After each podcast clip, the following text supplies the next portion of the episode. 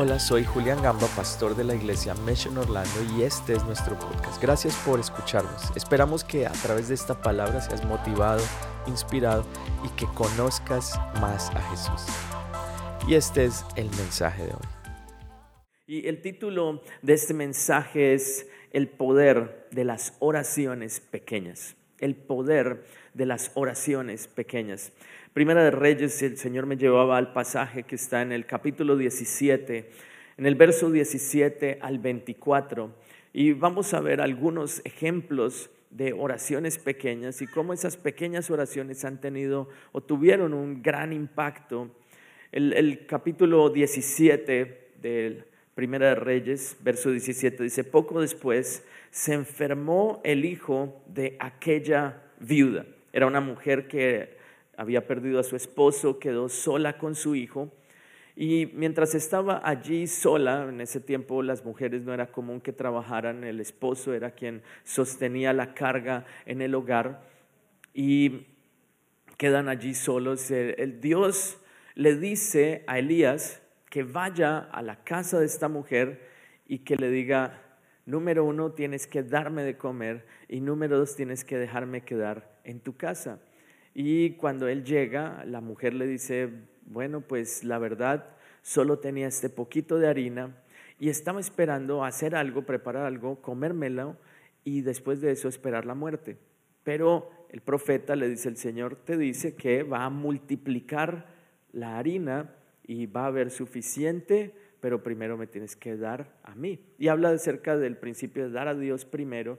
Y cuando tú das a Dios, te aseguro que Dios envía bendición. También es un principio y una palabra de pronto para ti hoy en donde el Señor te dice que lo que hay en tus manos pueda que sea poco, pero el Señor lo va a multiplicar. ¿Cuántos lo creen? Dale un aplauso al Señor si tú lo crees.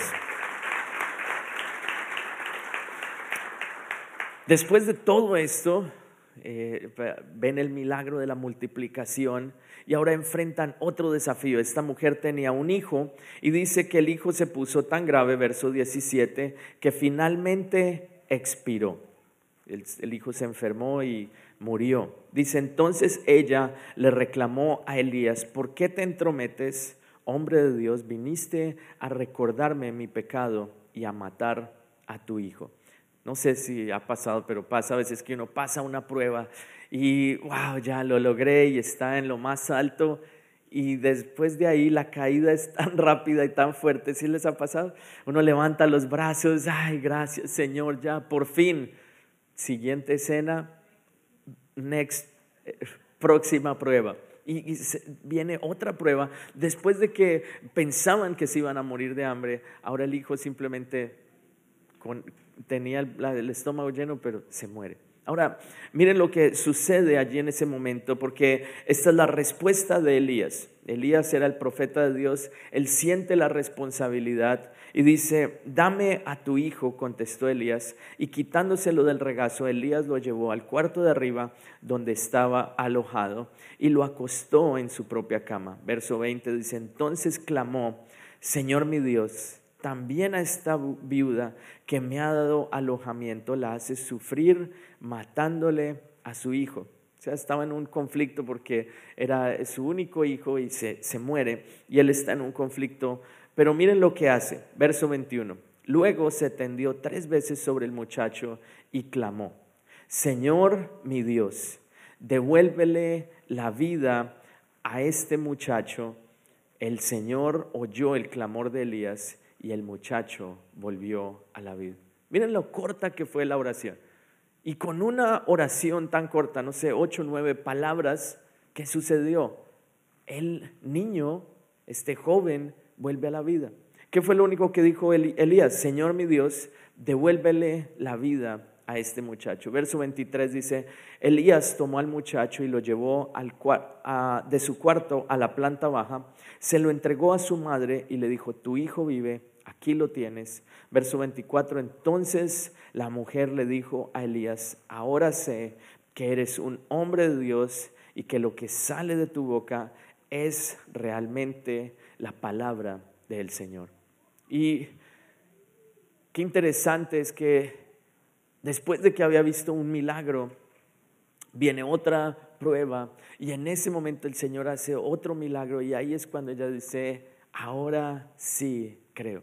Porque cada vez que tú oras y ves la respuesta, tu fe se incrementa. Y por eso el Señor nos hace un llamado y el llamado es a orar en todo tiempo.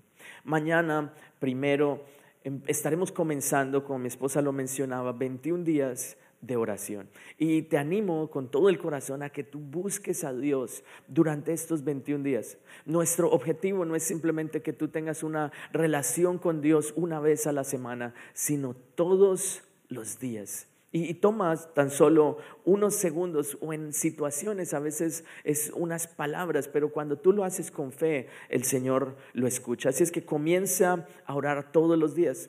Las oraciones pueda que sean pequeñas, pero cuando tú oras con todo tu corazón, esa oración tiene poder. Elías, en otra ocasión, con una oración de tan solo 58 palabras, hizo que fuego del cielo cayera.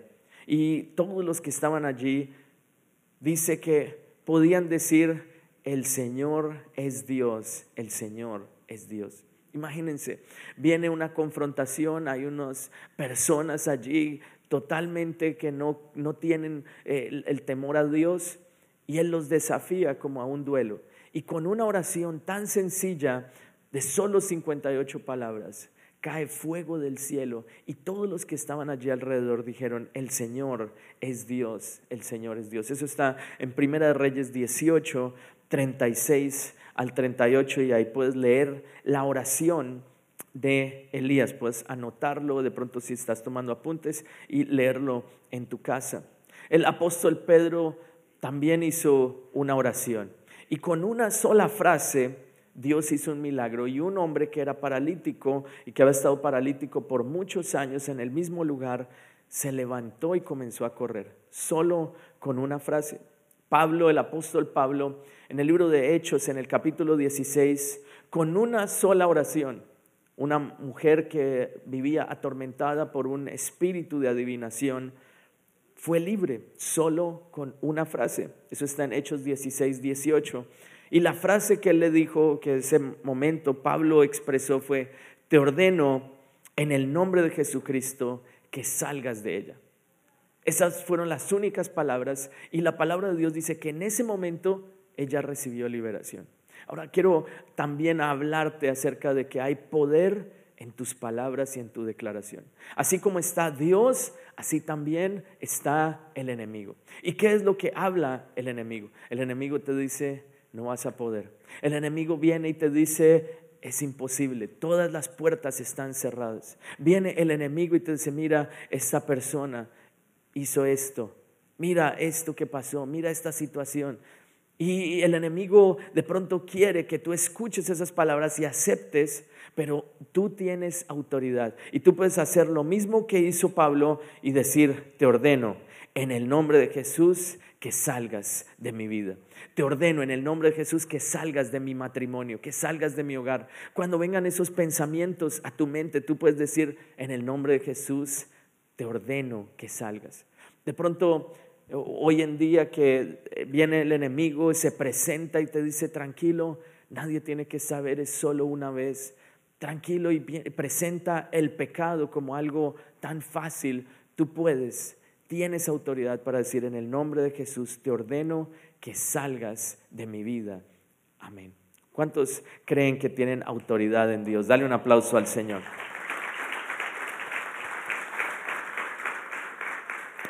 De pronto el enemigo ha querido venir a atacar tu casa o a uno de tus hijos. Hoy tienes autoridad para decir, no acepto y te ordeno que salgas de mi casa en el nombre de Jesús. La autoridad de Dios está sobre ti. ¿Puedes creerlo? Dale un aplauso al Señor. Los, los pensamientos son como esos correos electrónicos que llegan. ¿Cuántos les llegan más de 10 correos al día solo publicidad? ¿Cuántos saben, cuántos les ha pasado que les llega unos correos que no ha pedido? No sé cómo, un día yo hablé de una persona que está corriendo acá para un cargo político y de la cual he visto anuncios por todo lado. Y, yo, y solo lo hablé con mi esposa. Siguiente cosa que sucedió, unos minutos después recibí un email de ella. Me asusté, dije, me están escuchando. Ahora, asimismo son los pensamientos, e, especialmente los pensamientos negativos. Tú no los has pedido, nadie eh, está pidiendo que vengan, pero llegan a tu mente y tu mente es como ese correo electrónico y tú tienes una decisión. Tú puedes o aceptarlo o puedes simplemente borrarlo. Y, nosotros tenemos esa autoridad y eso fue lo que Pablo estaba enseñándonos acá. Ezequías, un rey muy conocido, con una oración de, de solo 39 palabras, hizo que su vida, sus años se extendieran y tuviera 15 años más. En el último día de su vida, él hizo una oración y dijo, Señor, extiéndeme la vida. El Señor escuchó su oración y le extendió 15 años más de vida.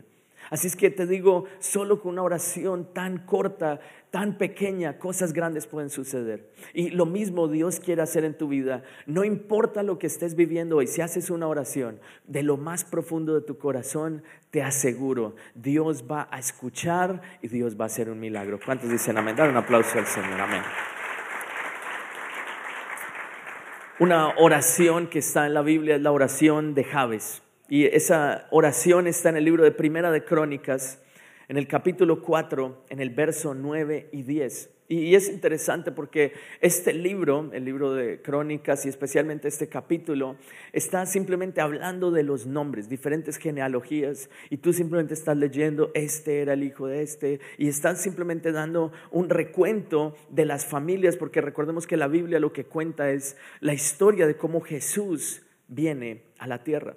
Entonces están allí hablando de cuántas eh, diferentes generaciones hay allí. Pero ese recuento de las generaciones pausa por un momento y dice lo siguiente, había un hombre llamado Javes, quien fue más honorable que cualquiera de sus hermanos. Su madre le puso por nombre Javes porque su nacimiento le causó mucho dolor. Él fue quien oró al Dios de Israel diciendo, si tú me bendijeras y extendieras mi territorio, te ruego que estés conmigo en todo lo que haga y líbrame de toda dificultad que me cause dolor. Y miren esta última frase, y Dios le concedió lo que pidió. Hoy esa promesa es para ti. Dios te concederá lo que tú le pidas. Pero para que Dios te conceda lo que tú le pidas, tienes que primero abrir tus labios y orar. Si, es posible para ti, anota este pasaje, de pronto toma una foto a este verso, a estos dos versos, y haz esta oración todos los días. Eh, eh, la oración es, Señor, si tú me bendijeras, si extiendes mi territorio, que tu influencia de pronto se amplíe. Señor, te ruego que estés conmigo en todo lo que haga y líbrame de toda dificultad. Una oración tan corta, pero que tiene tanto impacto. Solo 28 palabras, pero te aconsejo que tú todos los días tengas un minuto para orar y buscar a Dios. Estoy seguro que Dios te va a escuchar. El Padre nuestro tiene tan solo 70 palabras.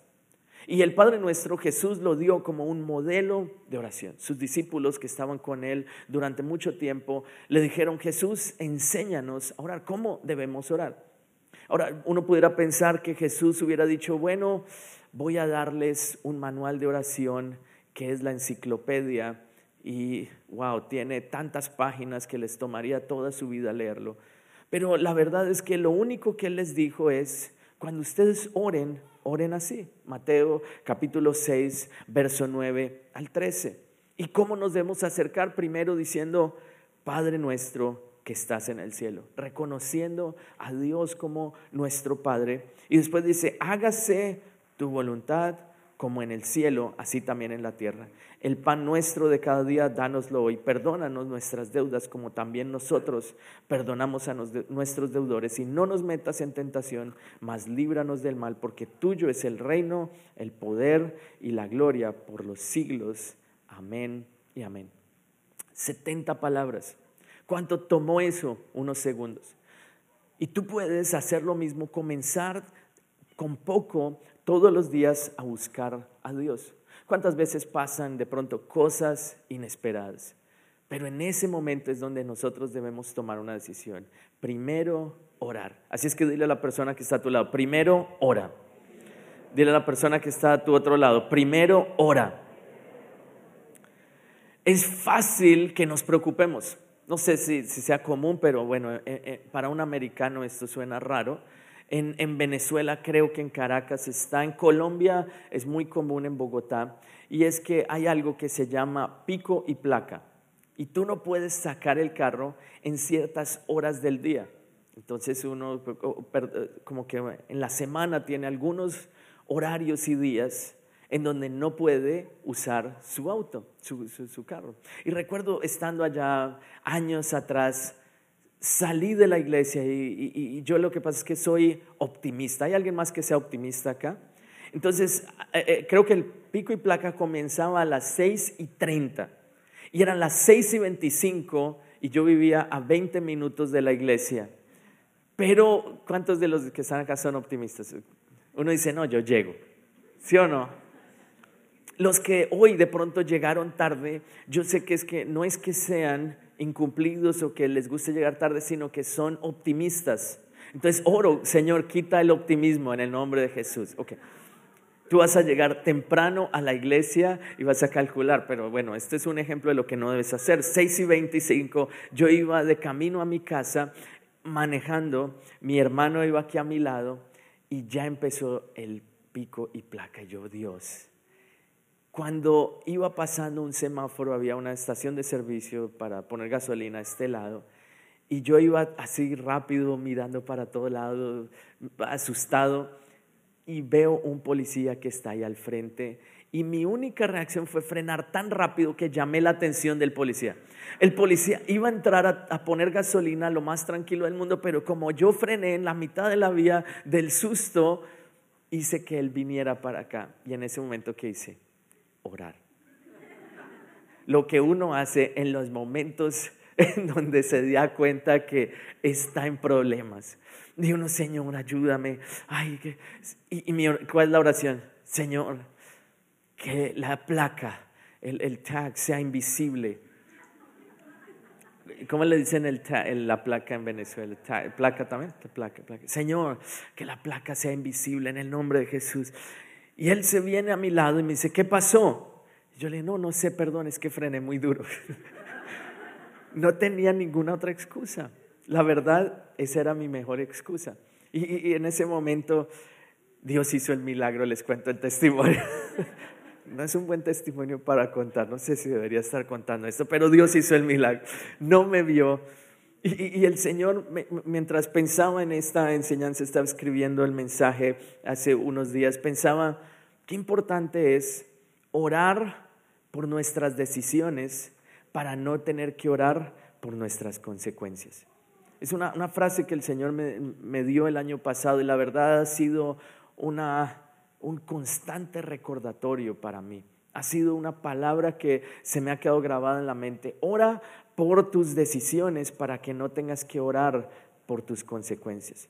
Por eso que eh, desde el día de mañana comenzaremos estos 21 días de oración espero verte allí conectado todos los días de 6 a 6 y media de la mañana. Lo hacemos eh, bien a tiempo porque también sabemos que ahorita estamos por entrar en la temporada en donde los niños entran a la escuela.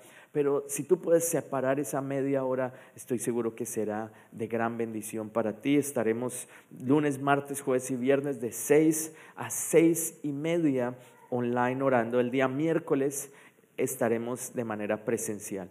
Y, qué interesante es que nosotros empecemos a desarrollar este hábito de la oración todos los días. Y estos 21 días lo que el objetivo es que tú puedas aprender a orar. ¿Por qué? Porque la oración quita la preocupación. Mira, si, si de pronto en este momento estamos pasando un momento difícil, con preocuparnos no ganamos absolutamente nada. No he visto a nadie que crezca la cuenta bancaria con preocupación. Señor, no va a pasar por más de que te preocupes. Entonces, ¿qué puedes hacer? En ese momento, orar. Y la oración quita la preocupación. Cuando tú estés pasando por algún momento, descansa a través de la oración. La oración también abre la puerta de una posibilidad. La oración lo que hace es que te abre la puerta, te abre la mente, hace crecer tu fe y te dice, ¿y qué tal si Dios está del otro lado? ¿Y qué tal si esta es la oportunidad en la que Dios hace un milagro? ¿Y, qué tal si Dios se agrada de esta oración y me responde? Eso es lo que sucede en la oración. E, Elías tuvo que acostarse y hacer la oración tres veces. Ahora, si tú no has visto el resultado, de pronto oraste una vez, no has visto, lo que el Señor hoy te dice es persevera en la oración. Jonás hizo una oración diciendo, está en Jonás 2, versículos 6 y 7, y dice, pero tú, Dios mío, me salvaste la vida. Cuando ya estaba sin fuerzas, me acordé de ti y oré. Mi oración llegó hasta tu santuario. Jonás, después de haber desobedecido a Dios, quedó adentro de una ballena. Una ballena vino, se lo comió. Y anoche, de hecho, estaba leyéndole esta historia a, a mi hija. Y mientras la leía pensaba, Jonás estaba dispuesto a terminar con su vida y se tira al agua, pero desde allí el Señor lo rescata. Y allí adentro, cuando el Señor lo rescató, él hizo una oración y dijo, Señor, haz un milagro, sálvame. Y miren lo que hizo el Señor. El por eso pudo decir después, cuando ya estaba sin fuerzas, me acordé de ti y oré. Mi oración llegó hasta su santuario. De pronto estás en un momento en el cual estás sin fuerzas. De pronto llegaste a este punto en donde dices, no sé, en ese momento, la mano de Dios te va a levantar y te va a llevar a la presencia de Él. Cuando oramos, Dios a veces deja lo que Él está haciendo y viene en busca de una posibilidad. Estas pequeñas oraciones han tenido resultados increíbles, mejores aunque algunas oraciones largas. Estas pequeñas oraciones han hecho que milagros sucedan. La mujer con el flujo de sangre toca el manto de Jesús. Jesús iba con una misión. Y la misión era salvar o orar por la hija de un hombre llamado Jairo. El, Jairo viene, se postra a los pies de Jesús y dice, Señor, por favor, ven a mi casa, pon tu mano sobre mi hija y ella será sana y vivirá. Jesús le dice, ok, vamos. Van de camino y mientras Jesús tenía un propósito, una misión, detiene, pausa por un momento ese propósito, esa misión para abrir la puerta de una posibilidad de que una mujer que se acerca y tan solo toca el borde del manto de Jesús recibe la sanidad.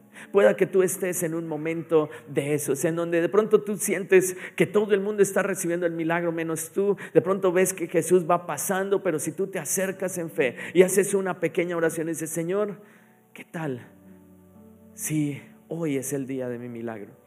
Te aseguro, Dios va a detener el propósito y va a abrir la puerta de la posibilidad de ese milagro que puede suceder en esta misma mañana.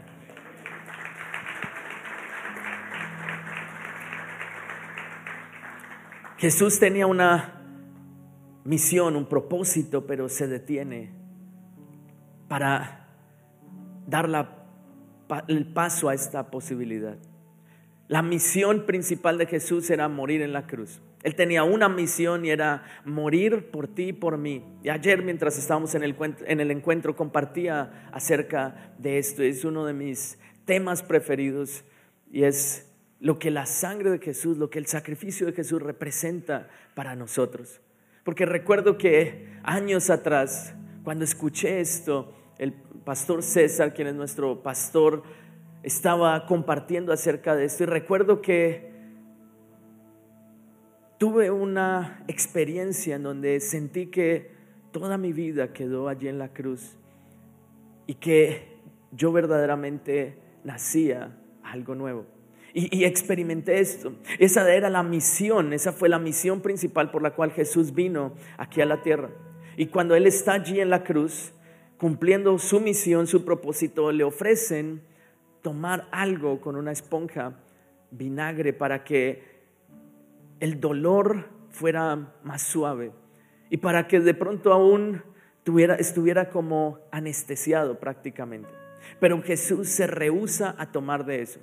Y mientras pensaba, ¿por qué se rehusó a esto? No fue solo por el dolor, fue también por abrir la puerta a una posibilidad, porque a su lado habían dos hombres que estaban allí crucificados al lado de él, dos ladrones.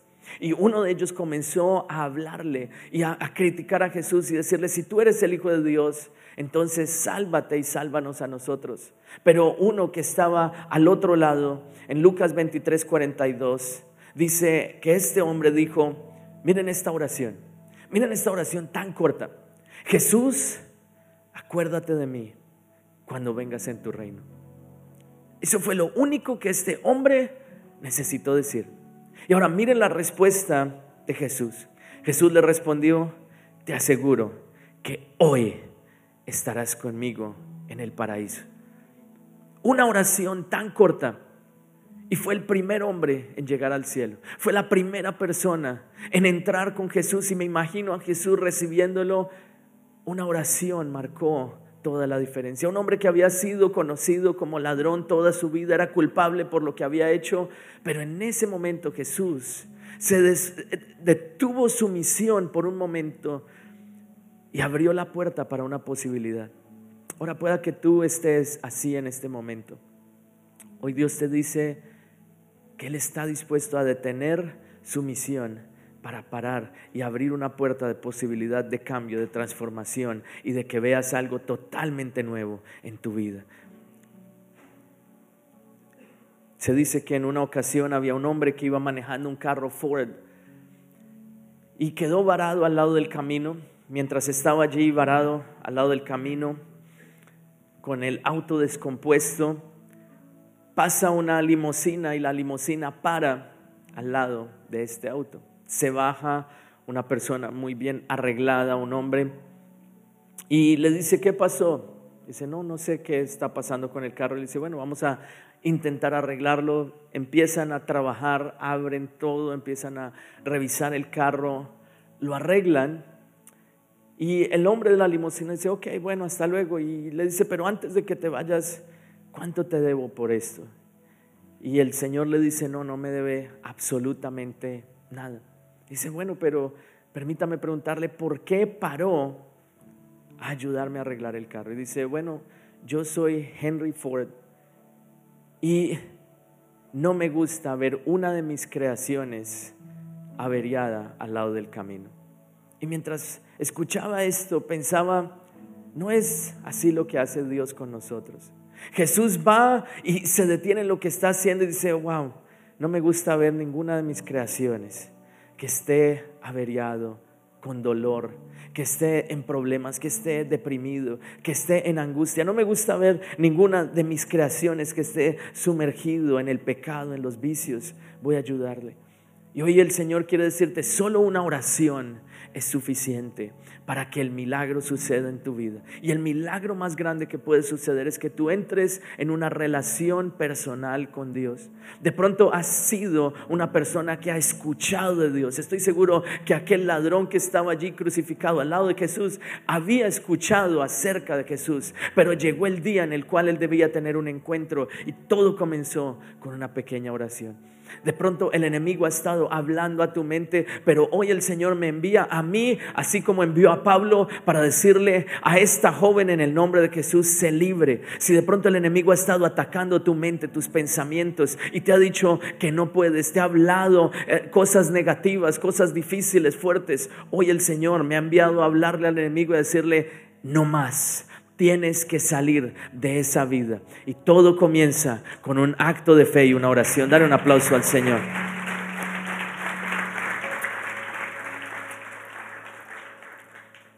Jesús respondió, te aseguro que hoy estarás conmigo en el paraíso.